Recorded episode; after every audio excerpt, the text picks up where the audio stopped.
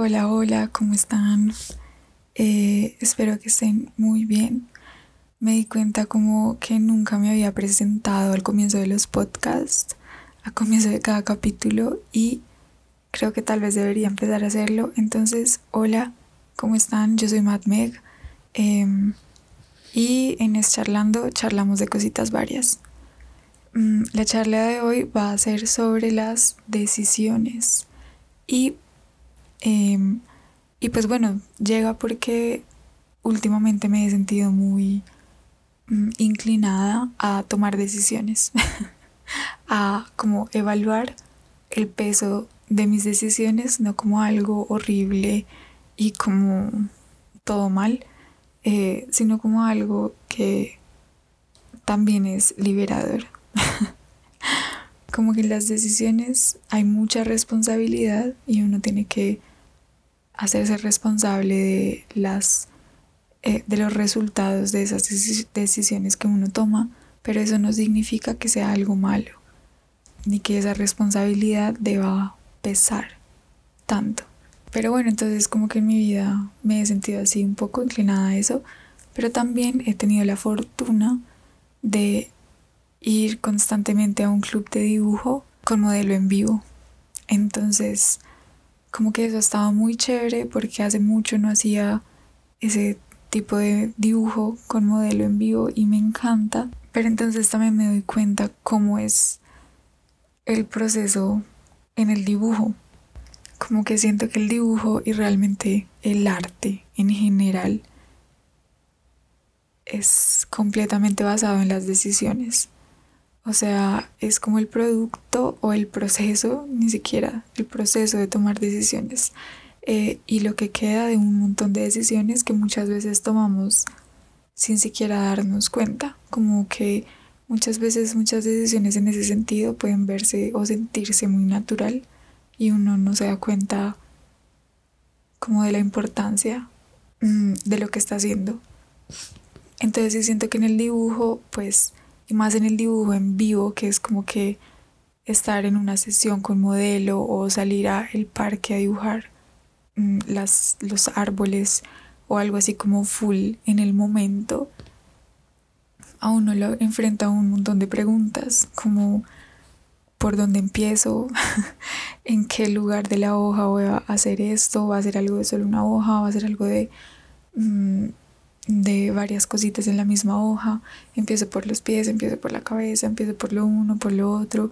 Voy a medir con el lápiz, voy a dejar que mi ojo me guíe, voy a enfocarme en solo un pedacito para hacerle todos los detalles, voy a hacer los movimientos rápidos, voy a hacer la figura primero y luego me concentro en lo otro. Como que es un montón de decisiones que, mm, que pueden verse o sentirse como obvias, como tontas, como lógicas, como pequeñas pero que realmente son muy importantes, son como todo el proceso de, crear algo, de dibujar algo. Mm, entonces en, ese, en estos dibujos, eh, pues, pues es como que uno se enfrenta a lo inevitable, que es como que tener que saltar. uno tiene que saltar y decir, bueno, pues nada, me lanzo por empezar con los hombros o me lanzo por empezar con la cabeza, que normalmente uno empieza por la cabeza, pero uno tiene que lanzarse y lanzarse y decir, bueno, me voy a lanzar a que va a ser en este punto de la hoja y ahí me va a alcanzar. Y entonces en todo esto como que lo que yo hago es que dibujo un pedacito, o sea, como el bosquejo de la cabeza y desde la cabeza, desde la cumbamba, por ejemplo, desde el mentón, empiezo a sacar las líneas para las otras partes del cuerpo, eh, porque realmente todo lo que vemos está conectado con todo. O sea, si ustedes hacen el ejercicio de mirar lo que sea que tengan al frente, mirar como uno, una de las esquinas de lo que sea que tengan al frente, eh, y después mirar lo que está al lado, ahí entre esas dos cosas se crea una línea.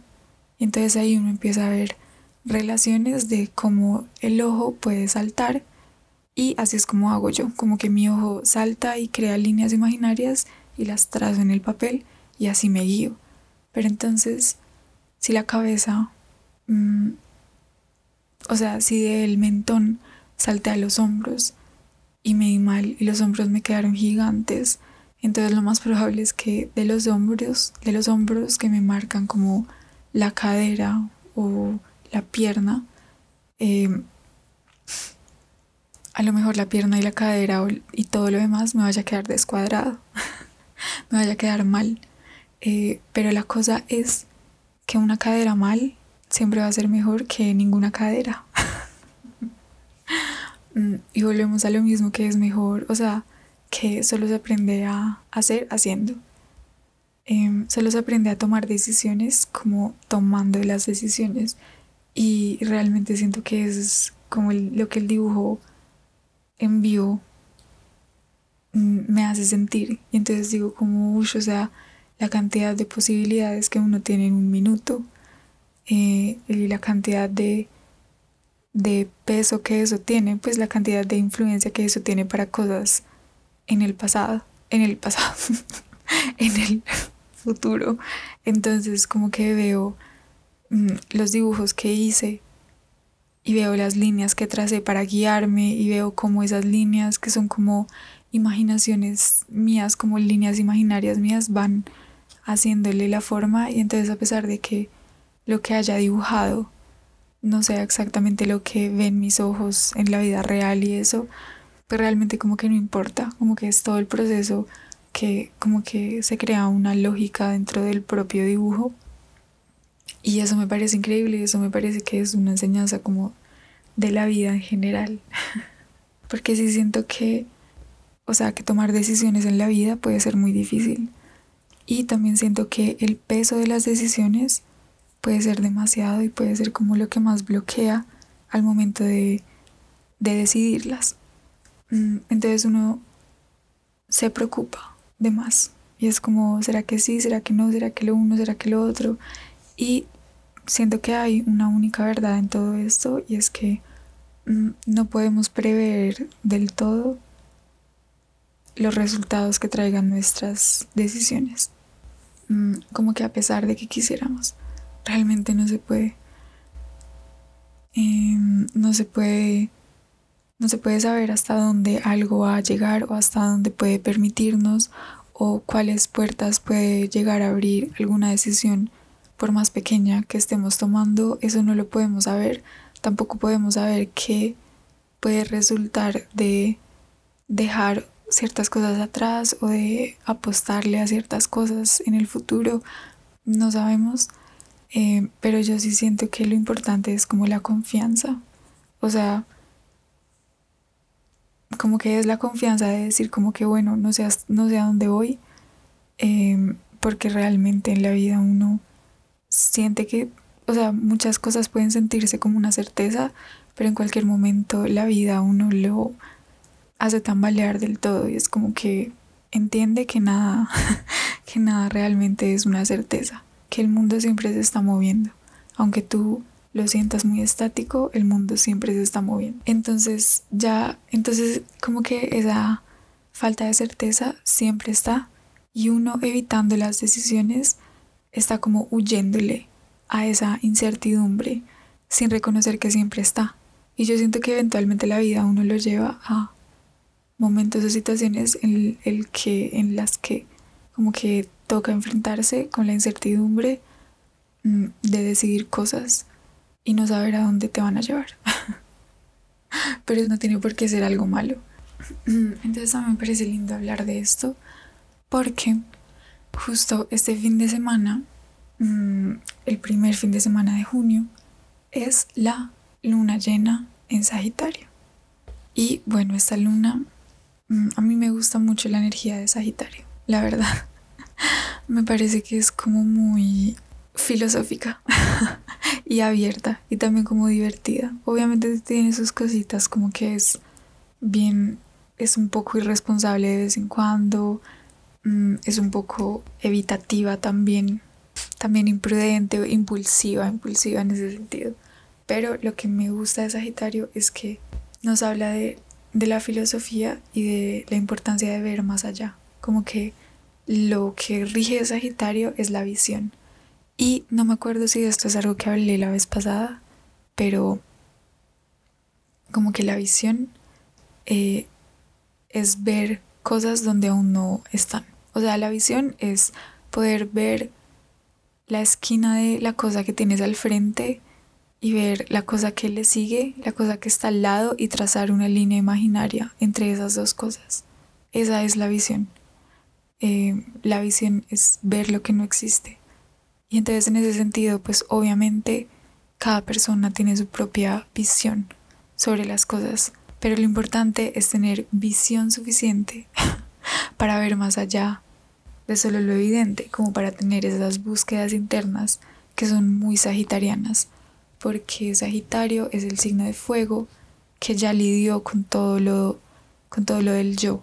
A pesar de que el fuego siempre sigue siendo yo, Sagitario quiere salir de sí mismo y explorar el mundo y entender y conocer extraterrestres y personas nuevas y nuevas culturas y saber idiomas y bueno, como que todo eso, porque le ayudan a tener una visión más grande de la vida, como a romper todos los límites.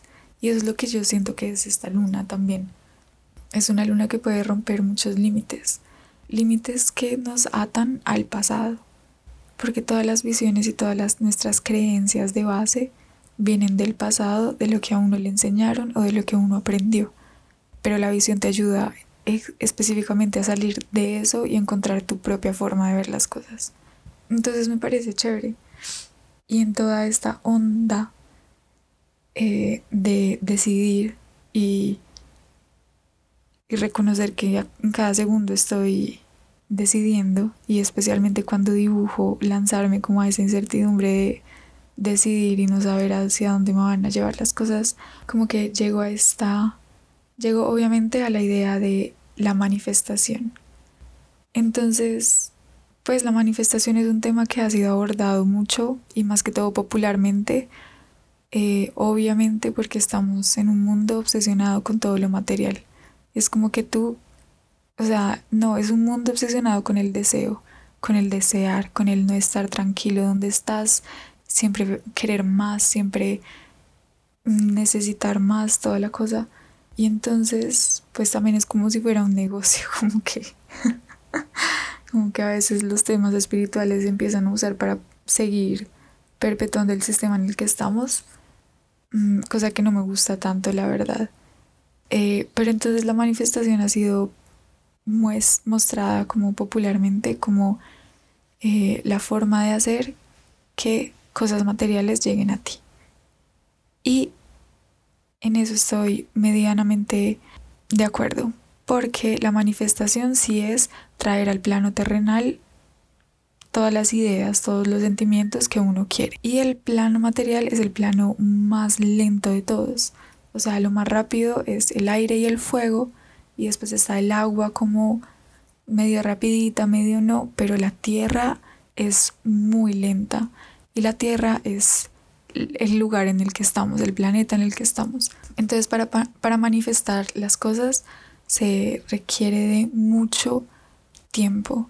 Y esta manifestación no tiene que ser siempre de cosas materiales, no tiene que ser únicamente de cosas materiales. Y esa es la cosa que me choca porque siempre es como como que el enfoque está en cosas materiales, en tener, pero realmente lo importante de la manifestación es que está linkeada, relacionada directamente con las emociones. Y son las emociones lo que nos lleva a manifestar. Y entonces a esto voy, con, voy a el hecho de que son las emociones las que nos llevan a manifestar y que por eso a lo mejor también son las emociones las que nos pueden guiar en las decisiones que queramos tomar. Pero bueno, entonces sigamos hablando de la manifestación. Eh, yo siento que en la manifestación, o sea, la manifestación siempre es el producto de muchas decisiones que uno toma. Y muchas de esas decisiones ni siquiera están relacionadas directamente con eh, solo hacer las cosas, no sé cómo decirlo, como solamente trabajar, sino también hacer una reflexión y un recorrido interno importante para llegar a todas las ideas que te bloquean para llegar a eso que quieres. Entonces muchas veces cuando uno quiere un trabajo y es como que no, yo quiero esto, yo quiero esto, pero nada, nada que se da, a lo mejor es porque uno dentro de su mentecita tiene algún tipo de pensamiento o sentimiento que lo está bloqueando. Entonces la manifestación resulta siendo, eh, termina siendo el resultado de muchas decisiones básicas que ayudan a crear eso que queremos crear, porque como la manifestación, como traer a la tierra es tan lento, entonces es el proceso de muchas decisiones de atrás que tienen que ver con, no sé, las rutinas, establecerse un poco, como organizarse un poco, descansar si es lo necesario, mirar hacia adentro, mirar hacia afuera, explorar, no explorar, sentarse a dibujar, sentarse a estudiar, a leer, etcétera, todo lo que tenga que hacerse. Y todo eso empieza a cultivar como el ambiente y la energía perfecta para que las cosas se vayan materializando. Pero la materialización siempre es lo más lento. O sea, todas las decisiones que uno toma toman tiempo para que puedan materializarse y sus resultados puedan como verse con nuestros ojos. Y uno también tiene que aprender a dejar que la energía se asiente y se asimile. O sea, como que, por ejemplo, tú quieres, tú quieres un cambio en tu vida y eh, dices, voy a tomar todas las decisiones para lograr este cambio.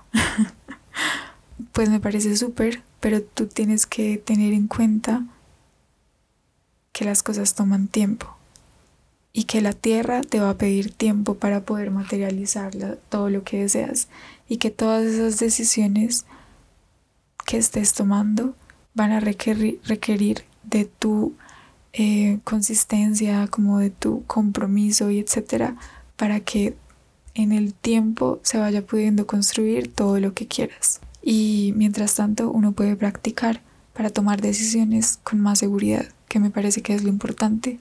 Y lo importante, lo importante también en cuanto a decidir es como decidir desde el corazón, me parece a mí. Porque bueno, como que, como que me acuerdo, o sea, yo siempre he tenido un tema con decidir, como que soy muy indecisa, realmente, demasiado indecisa, me da pánico decidir. Entonces en una temporada de mi vida, cuando estaba en la universidad, en los últimos semestres, justo antes de pandemia, mm, lo que hacía era usar métodos mágicos, entre comillas, o sea, usar dados o monedas para que esas cosas decidieran por mí. Y lo llegué a hacer en cosas, pues, importantes, sillas. Eh, me gustaba mucho porque, pues, no sé, como que sentía que algo, dentro de todo, algo me estaba guiando. si me entienden? Y también mm, sentía yo que muchas veces yo hacía listas de pros y contras de las cosas, de lo que quiero hacer versus lo que no quiero hacer, versus lo uno y lo otro, terminaba enredándome el resto y al final la vida me ponía las cosas patas arriba y me mostraba que todo lo que yo había considerado nunca estuvo seguro como yo pensaba, nunca era estable como yo pensaba.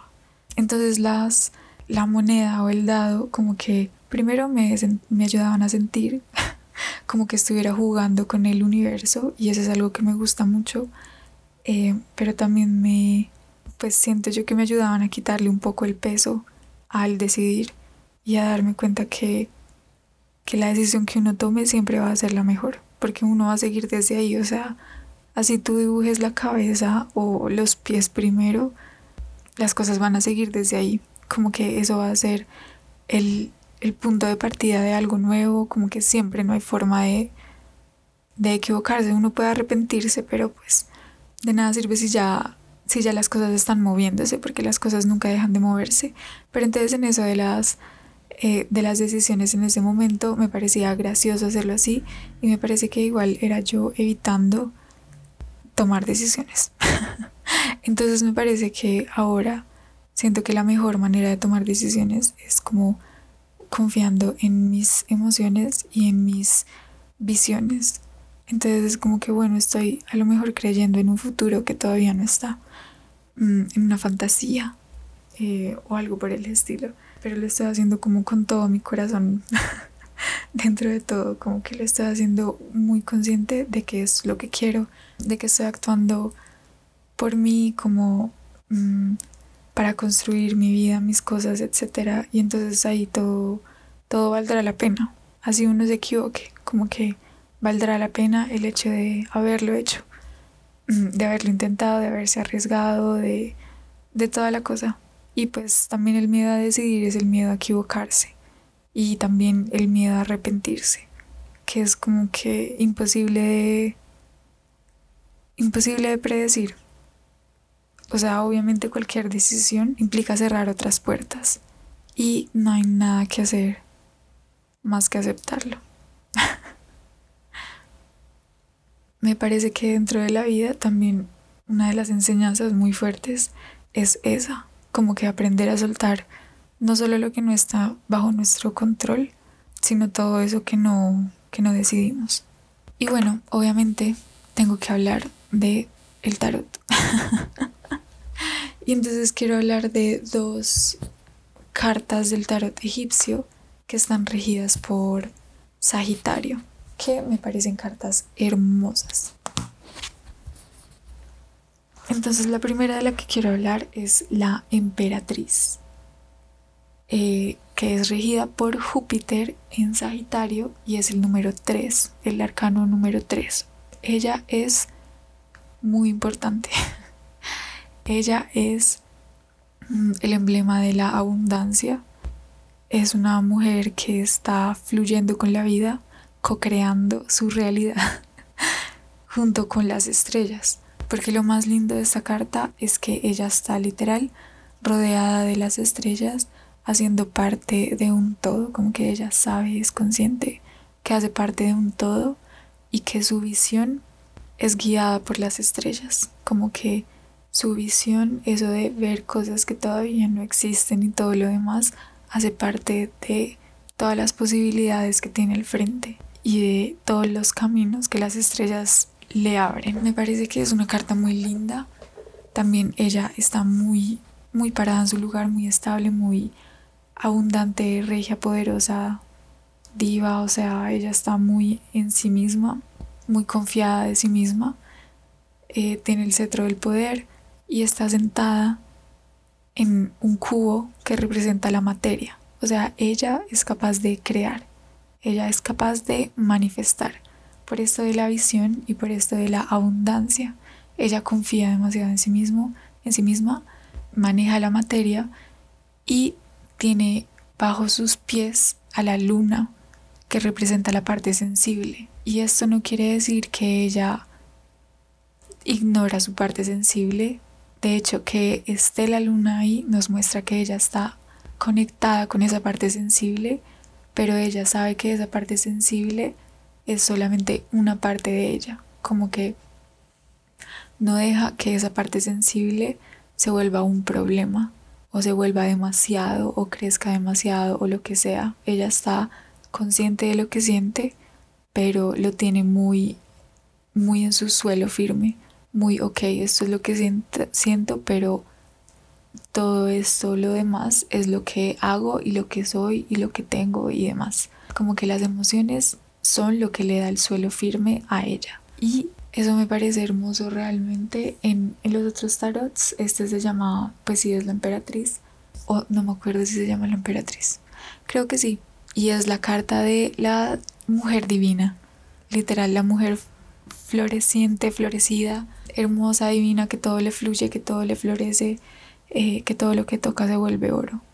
Y me parece hermoso porque Júpiter en Sagitario es justamente esa energía, como que esa energía de que todas las puertas están abiertas, todas las flores están florecidas, todos los árboles están llenos de mangos, o sea, tú solamente tienes que venir a recogerlo, solamente tienes que venir a reclamar esta suerte que es tuya. Hermoso.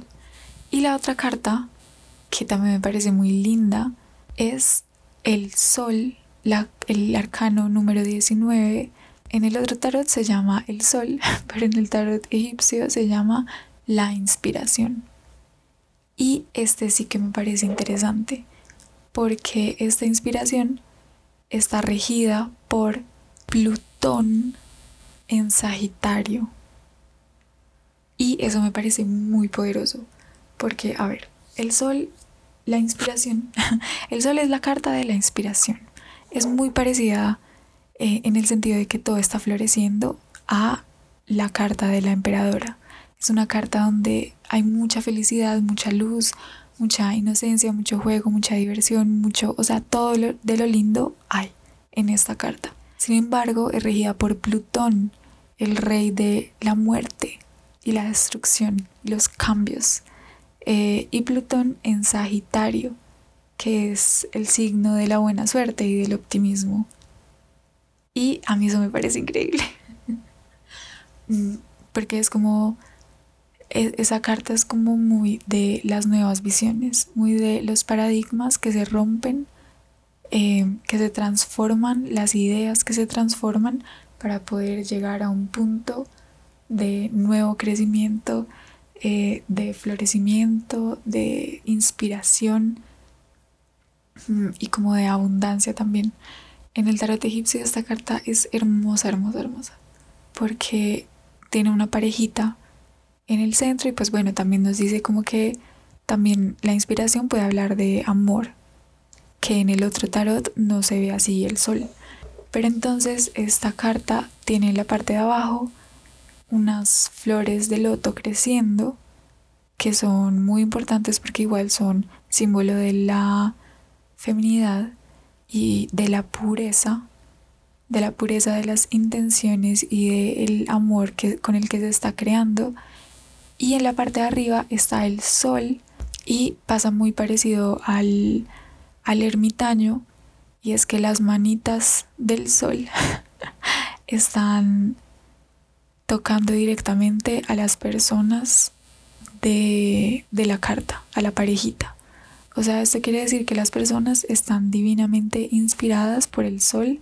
El sol los está les está alumbrando la vida, alumbrando los, la mente, eh, les está permitiendo tener toda esta visión de la que seguimos hablando. Como que el sol les permite ver la luz, les permite ver los nuevos caminos, les permite ver las nuevas posibilidades, ver las nuevas, eh, los nuevos proyectos, todo lo que podría ser. Eso es el sol. Es como una carta muy linda, muy de, muy de creer y de dejarse llevar por lo que a uno le inspira y y le gusta y, todo lo demás. y la verdad es que me parece hermoso. Como que me emociona y me parece muy lindo que, que todo esto esté relacionado con la toma de decisiones. Porque sí siento que muchas veces, o al menos en mi caso, quisiera literal que las estrellas, que el sol, que cualquier cosa afuera de mí eh, me dijera qué es lo que tengo que hacer con mi vida. Me diera literal un manual, una guía que me diga paso a paso qué es lo que, qué es lo que tengo que hacer. Porque eso de tomar decisiones es muy difícil. Y no lo es realmente, pero me parece que es muy difícil porque siento que las decisiones son demasiado trascendentales y que cualquier cosita es enorme y realmente no tiene por qué ser así. Y por eso antes me gustaba tanto como que coger la moneda y que la moneda decidiera, porque era como que tengo que recordar que, que no es que la vida no sea importante, obviamente es muy importante, pero que muchas veces me identifico de más con ciertas situaciones, ciertos problemas, ciertos, eh, ciertas ideas de lo que tengo o no tengo que hacer o de cualquier cosa y no me doy cuenta de, de que no tiene sentido preocuparme de esa manera.